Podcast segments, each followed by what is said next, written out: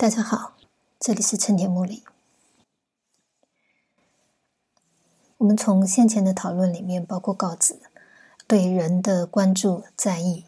以及基于这样的在意，他对强贼人性以为仁义，或者任何使人性遭到强贼的可能性的排斥，或者是到最后他必须重新的考虑、重新的衡量，是否要让天下之人获仁义，而在这样的过程当中绝望。的这些考虑，我们都可以看到人性论的讨论。其实，首先都应该基于像这样子对人人性本身的关怀跟重视而来。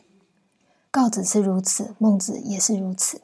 甚至于啊，如果我们看老庄，当他们在讲人应该要素朴、自然、自由或自主，乃至于在啊西方，我们看到尼采或者卢梭等等。这些看似不同的思想学说，其实都对人类人性的真正的本然样貌都非常关注跟期望。人性论不是那些对人性其实毫无关心，也一点都不在意的人言辩的谈资，更不是一种我们只是单纯的在愤愤不平我们所遇到的人或者这个世间的丑陋所产生出来的意见，或者甚至是我们只是为了要。达成另外的某些目的，比如说是为了上位者或者是强权者，所以我们宣称人性是这样或那样，那么因此必须要管束或者必须要规范加以限制，这种具有目的性的主张，人性论必须真的是专注的，真的是着眼在人自己本身身上，着眼在人的人性上面，而对这个东西真正的看重的，也因为这样，固然在。所有诚恳的这些思想家身上，我们都看到对人的关怀，以及为了要保全或者为了要支持人的人性的本然本身，而做出了那么多的思辨反省。但是，他们之所以仍然出现分歧，也就如同告子在他最先的时候以七六来比喻人性，以悲圈比喻仁义的时候所犯的这个失准的错误。讲人性论，而在最后把结论导向性善，这是一个必然而不得不、定当如此的走向。相反的，如果他对人性的说法却相反的走向一个人性不善，或者是即使不是不善，也没有所谓的这种真正的善的可能的话，换句话说，如果他的最后的选择的这个结论，不是性善论的话，那么他必然在他的整个这个论辩的过程当中，在他的心意实践的这个啊努力上，一定有些微的差距，些微的不慎，致使他的结论最终与他的真正的用意不能对接起来。这是我们上次最后得出来的结论。这个结论听起来啊，如果没有中间的这个过程，只知道。一旦讲人性论，就必然要讲性善论。如果我们只是单纯知道这个，或许会觉得宣称这样子的思想家是太过天真，甚至是霸道的。他实在是把他自己的想法类推或扩充为啊，要求所有人来接受，才会提出这样子的一个说法。可是事实上不是如此的。他其实就像孟子在这场论辩一样，他是一个人能够把自己的先有的存在上面的感受。先有的认知，先有的自以为是，或者先有的想法先放下，而纯粹的就人人性本身为首要、为最关怀的对象的情况底下才做得出来的。事实上，就算我们不从之前的分析来说明孟子为什么要主张性善，而从一个单纯的事实、正常人的事实来看的话，我们其实也应该看得出来，要做出这样的主张。想必是非常非常困难的，这个违背了我们多数的人存活在这个世间的时候，大部分所体验到的感受。我的意思说，当我们看到这个社会里面的人，每个人看似都在为自己的利益在拼搏，在着想，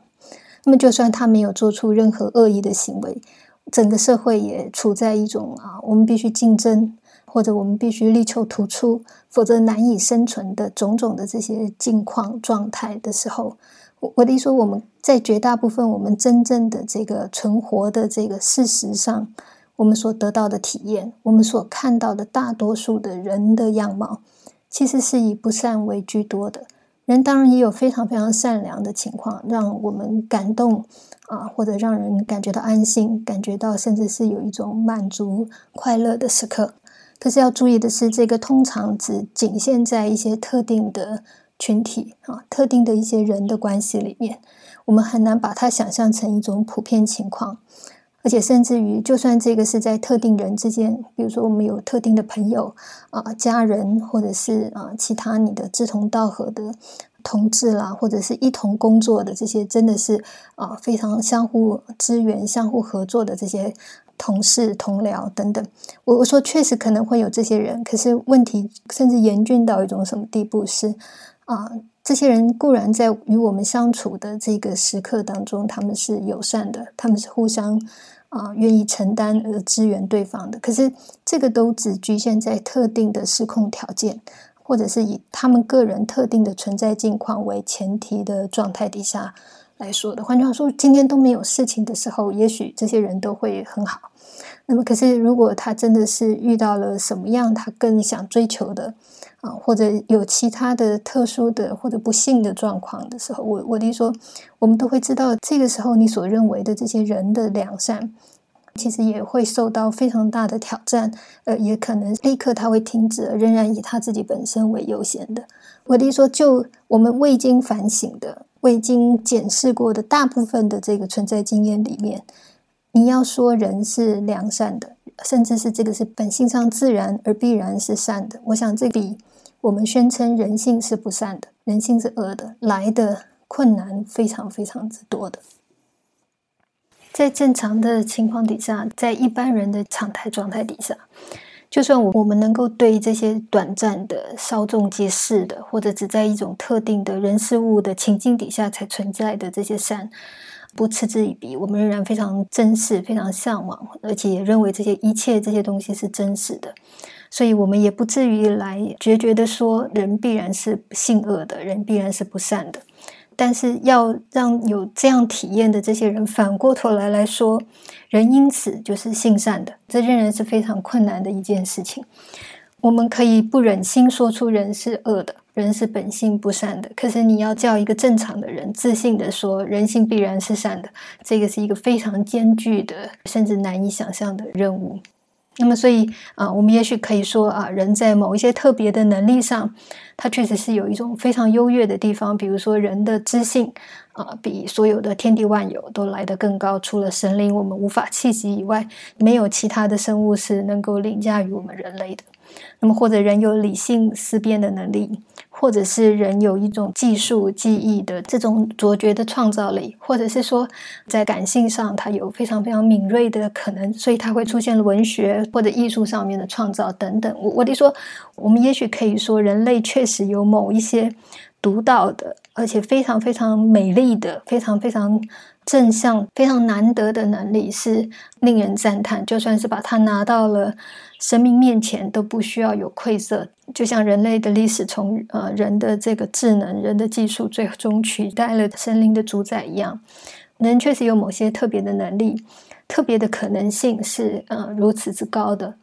可是这些会不会让人因此就引申出一个结论：人性是善的？这就令人质疑了。那么绝大部分的思想家，因此我们可以看得到，几乎是。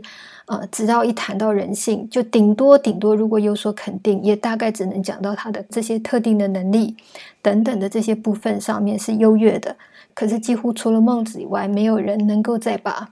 他的结论最终最终推到人性善。性善的这个结论来讲，我们就可以知道，要得出这样的一个结论，就无论从一般的正常的常态底下的人来说，或者就绝大部分的思想家来说，这其实都是绝对困难的。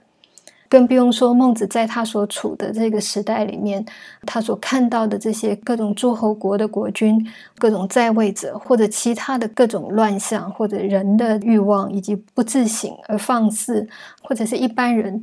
处在一种价值不一致、自相矛盾的、只知道片面的，或者明知如此仍然懦弱的、仍然啊只想着抓住救命绳索一样的这种卑微的活着的一个状态。孟子在整本孟子书里面，我们会看到，其实到处都有各种各样这些事实的、这些实际上发生在他的眼前的实况的描述。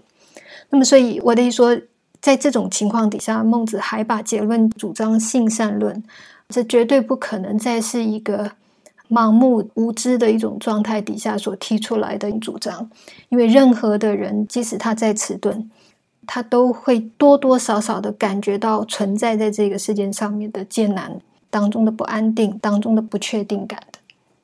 更不用说像孟子这样一个对人性、对各种各样的东西那么仔细在。体验仔细在思索的一种人，而他的周遭又是战国时代，我说是一个非常混乱的状态的情况底下，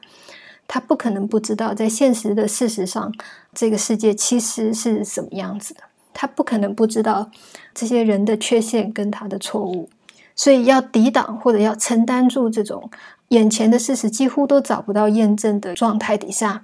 还要宣称性善，这个其实反过头来才是一个真正非常自觉的、刻意的，甚至深思熟虑之后才可能出现的结果。而其他思想家却不愿意走到这样的一步的话，我们也就应该明白，我们现在在读的这个孟子思想，其实在人类的历史上来说，在人性论的整体的讨论上来说，是多么的独一无二，而且是多么的重要。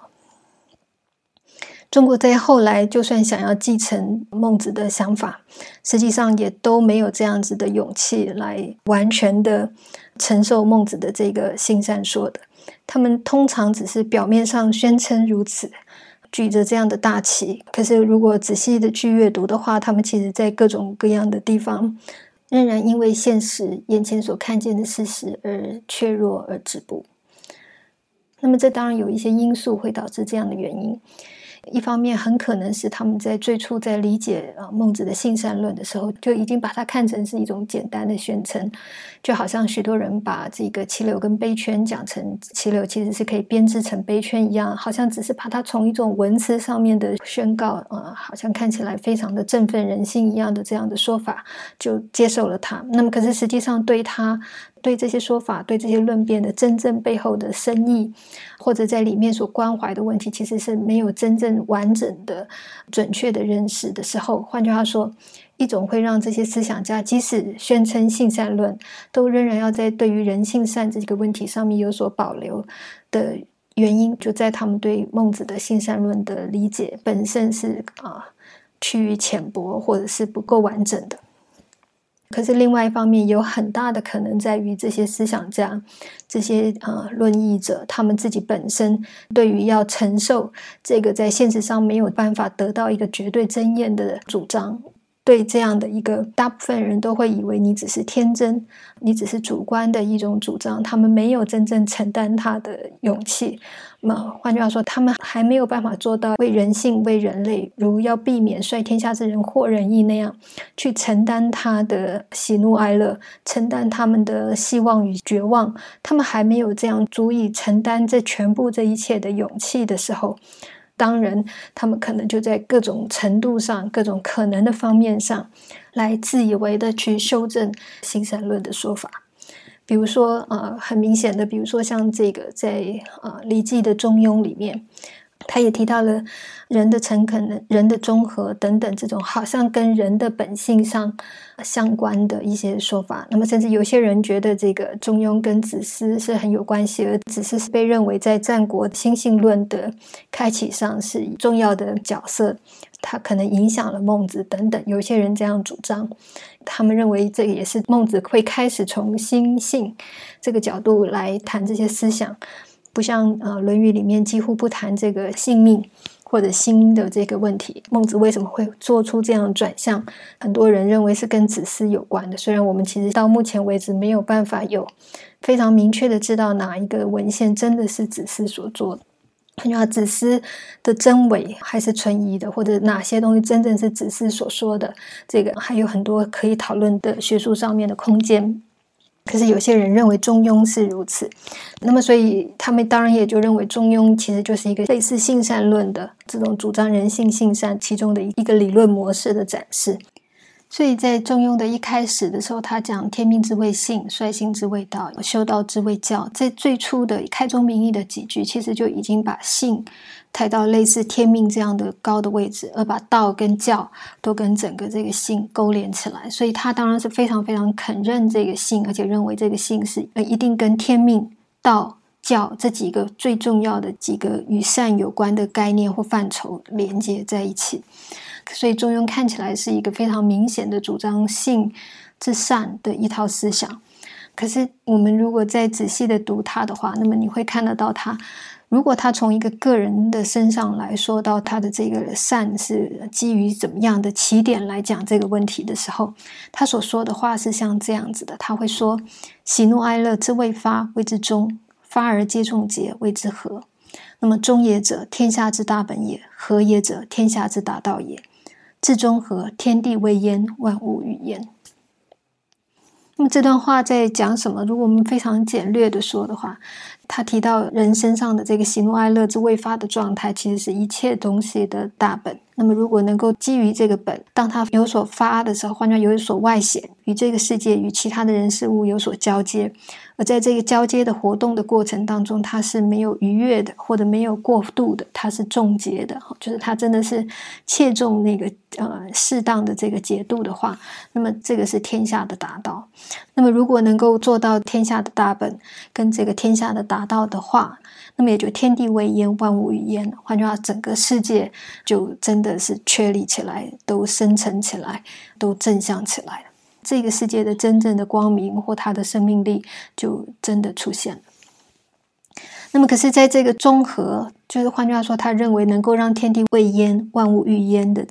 这个关键的两个东西中跟和里面，哪一个东西是更重要的呢？很明显的是这个中，因为他说这个是本，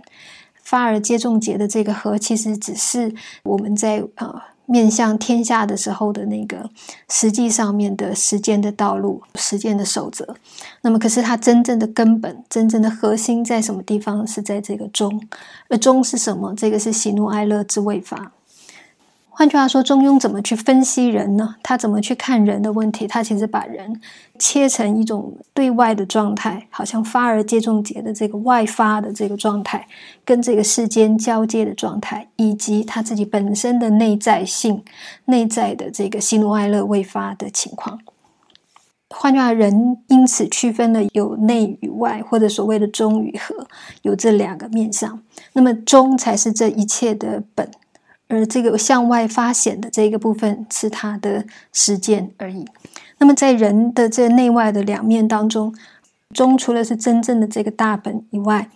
呃，我们也会看得到它跟这个外显的这个部分发的这一部分的一个最大区别在哪里？就是这些往外发的这个东西，它不见得一定纯然是。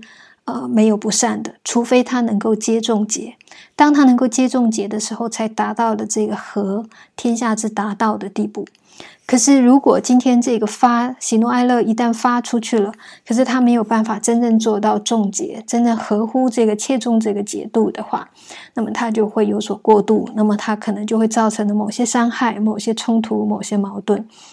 我的意思是说，这个中。与这个外显的这个这个人的这个内跟他的外的部分，他的外是有可能有所不善的风险的。换句话，这因此也用来解释为什么人在他的实际的这个现实存在当中，你会看到仍然有出现各种各样的不善的情况或事实。因为这个部分全部都是因为他往外发，而他跟其他的这些人事物跟他的这个世界有所交接，因此你可能有所失控。你可能有所过分，你可能有所越度，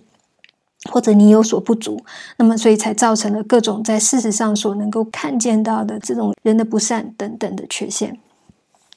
反过头来说，我们的那个内在的部分，因为它发都还没有发，换句话，不需要与外在东西交接，这个内在这个东西，因此绝对不可能有不善的可能。因为他没有受制于这个外在交接的时候所可能会导致的各种失衡，呃或者不中接的状态，他没有这种疑虑，所以呃这个部分是绝对没有任何不善的可能的。可是问题也就在这里了。当中庸在讲我们应该天命之谓性，率性之谓道，修道之谓教，换句话把整个这个啊天命道与教的问题全部用性来勾连在一起。而这个性，最终如果从个人身上讲，只能从一个未发状态来说，它绝对是没有问题的，绝对是没有不善，绝对可能构成一种真正的道以及真正的根本受。那么人性的这个善，也同时因此被桎梏在纯粹内在未发的状态底下了。可是我们人没有一天不活在这个世界当中。人没有一天一时一刻不跟人事物有所交接。也许我们今天会完全不遇到一个人，不用说一句话，可是今天的风啊，今天的声响，今天的呃，你生理上面的饥饿，或者你的劳顿，你的各种各样这些东西，都这些东西都仍然是人活在这个世界上，存在在这个世界上，与这个世界仍然有着种种千丝万缕的关联的证明。换句话说。如果整个天下的大本，如果人的道、人的教的真正的那个依据就在人性，或者就个人来说，就在他的喜怒哀乐之未发的那个中的那个状态底下的话，那么我们可以说，我们活在这个世界上几乎无一刻是单纯的这个未发状态、单纯的本性状态了。换句话说，纵然他说人性是善的，但是这个所谓的性善的这个时刻。先天来说，它都不存在在这个世界上。人必须花非常大的努力、非常大的功夫，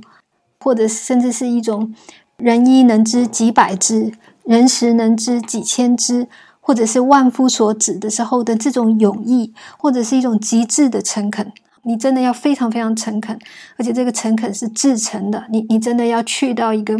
终极性的这种诚意，你才能够让你的这个内在的未发之中，能够最终的随着这个已发的状态，可是它才能如实的实践出来。